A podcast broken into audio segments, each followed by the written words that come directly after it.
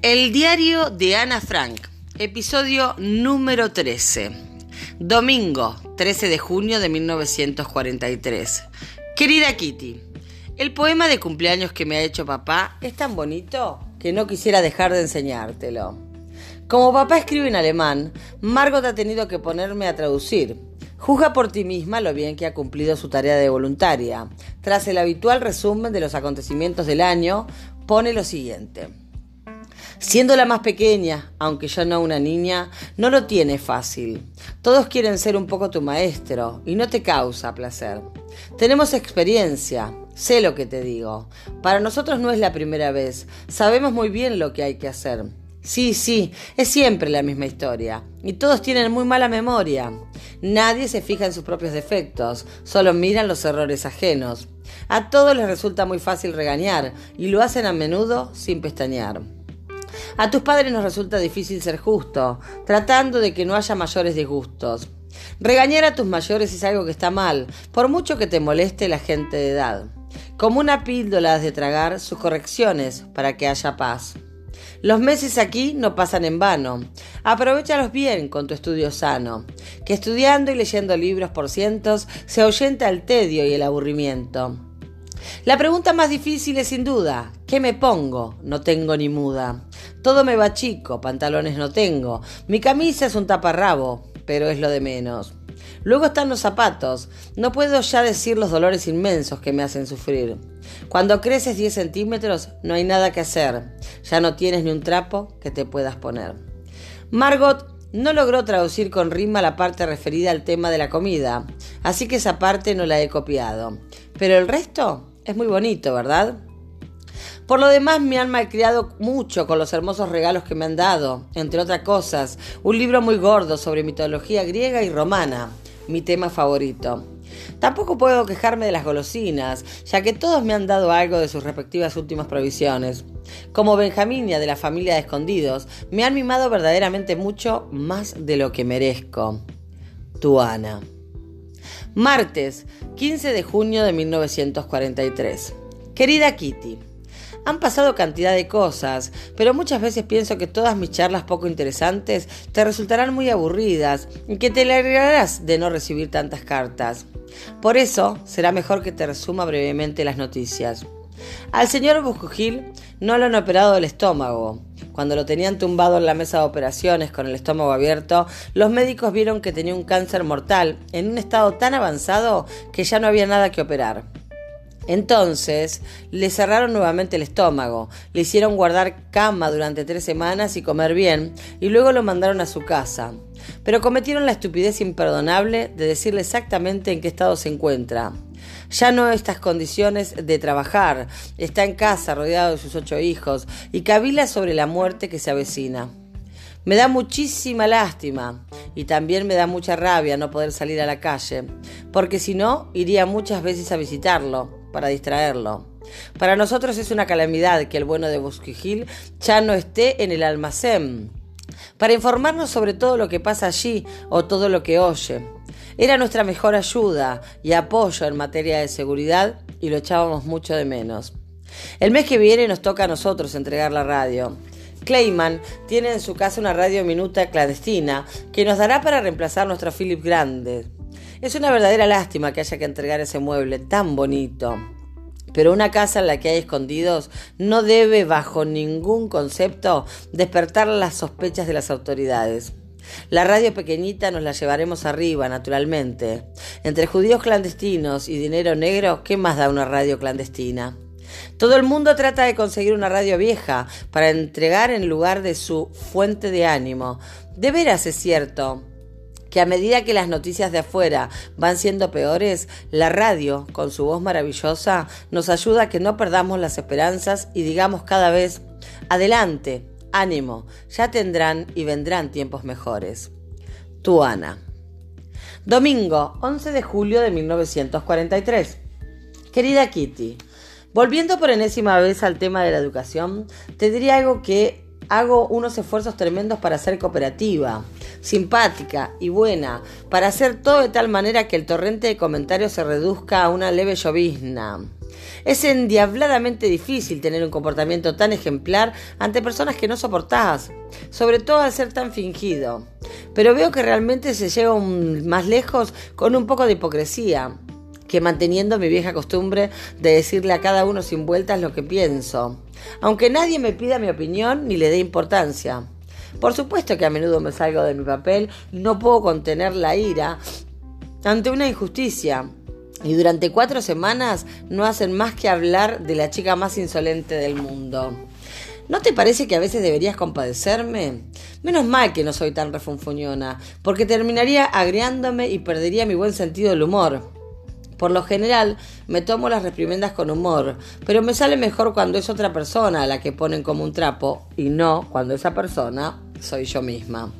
Por lo demás, he decidido abandonar un poco la taquigrafía, aunque me lo he tenido que pensar bastante. En primer lugar, quisiera dedicar más tiempo a mis otras asignaturas y en segundo lugar, a causa de la vista, que es lo que más me tiene preocupada.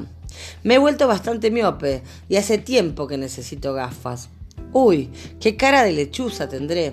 Pero ya sabes que a los escondidos no les está permitido. Ayer en toda la casa no se habló más del que de la visita de Ana, porque mamá sugirió que la señora Kleinman me llevara al oculista. La noticia me hizo estremecer, porque no era ninguna tontería. Salir a la calle, a la calle, figúrate. Cuesta imaginárselo. Al principio me dio muchísimo miedo, pero luego me puso contenta. Sin embargo, la cosa no era tan fácil, porque no todos los que tienen que tomar la decisión se ponían de acuerdo tan fácilmente. Todos los riesgos y dificultades debían ponerse en el platillo de la balanza, aunque Miek quería llevarme inmediatamente. Lo primero que hice fue sacar del ropero mi abrigo gris, que me quedaba tan pequeño que parecía el abrigo de mi hermana menor.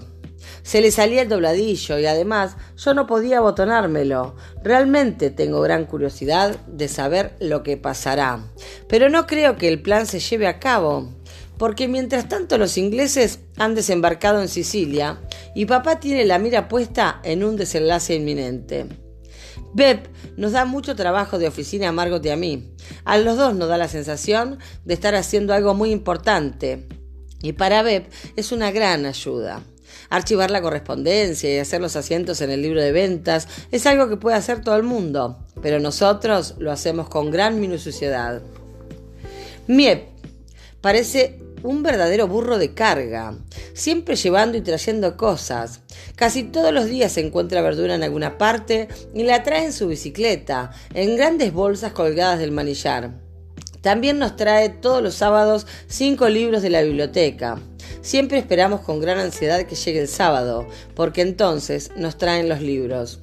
Como cuando le traen regalito a los niños, es que la gente corriente no sabe lo que significa un libro para un escondido. La lectura y el estudio y las audiciones de radio son nuestra única distracción. Tuana. Martes 13 de julio de 1943. El mejor escritorio.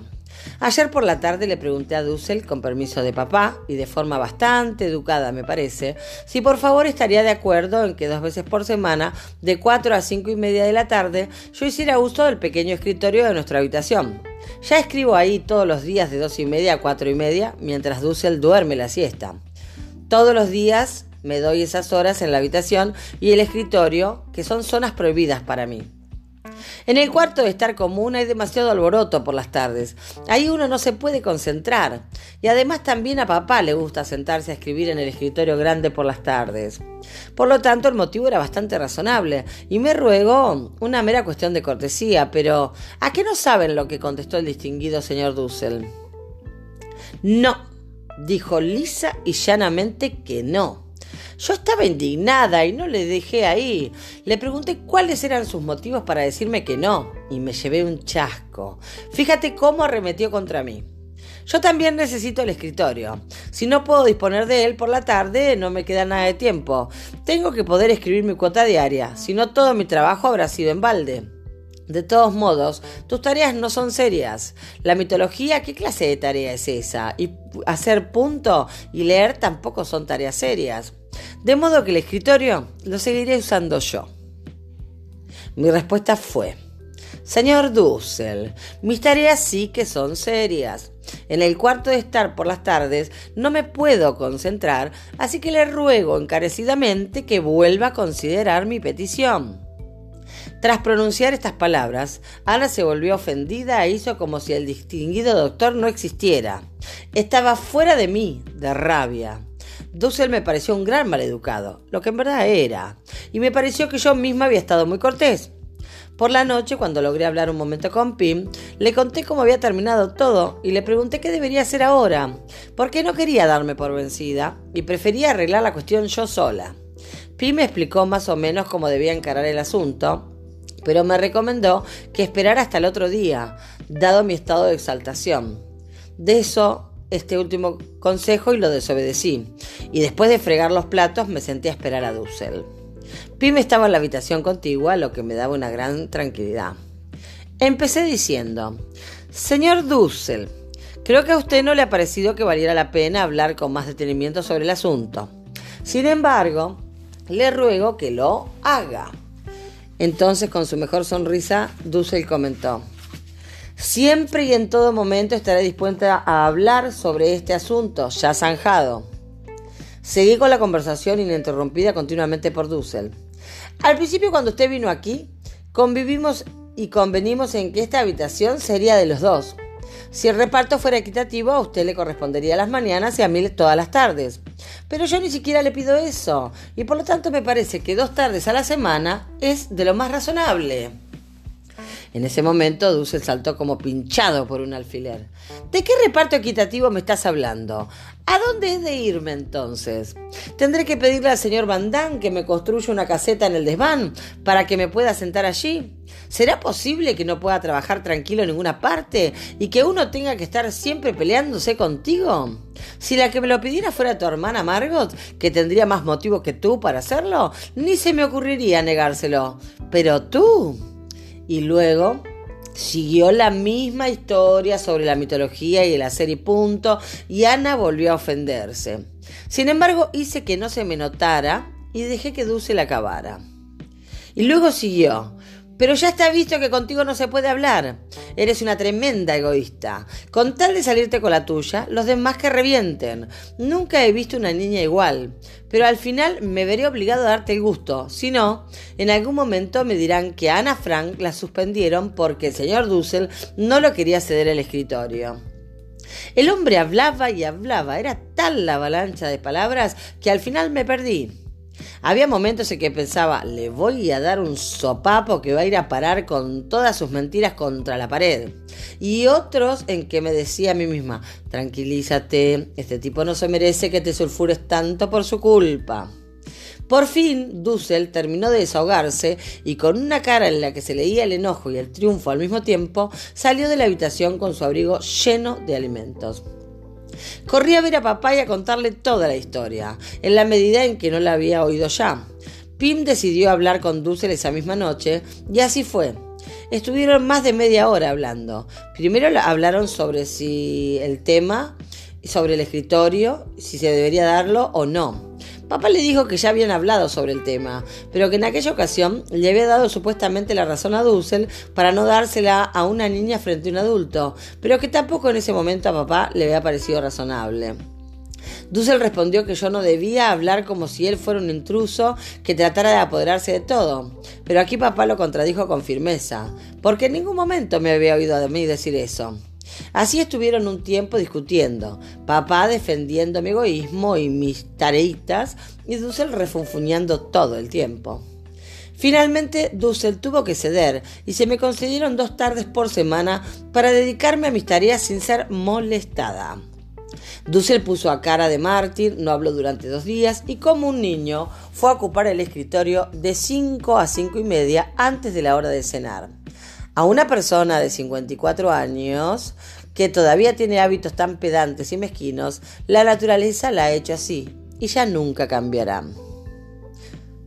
Viernes 16 de julio de 1943. Querida Kitty, nuevamente han entrado ladrones, pero esta vez ladrones de verdad. Esta mañana a las 7, como de costumbre, Peter bajó al almacén y enseguida vio que tanto la puerta del almacén como la de la calle estaban abiertas.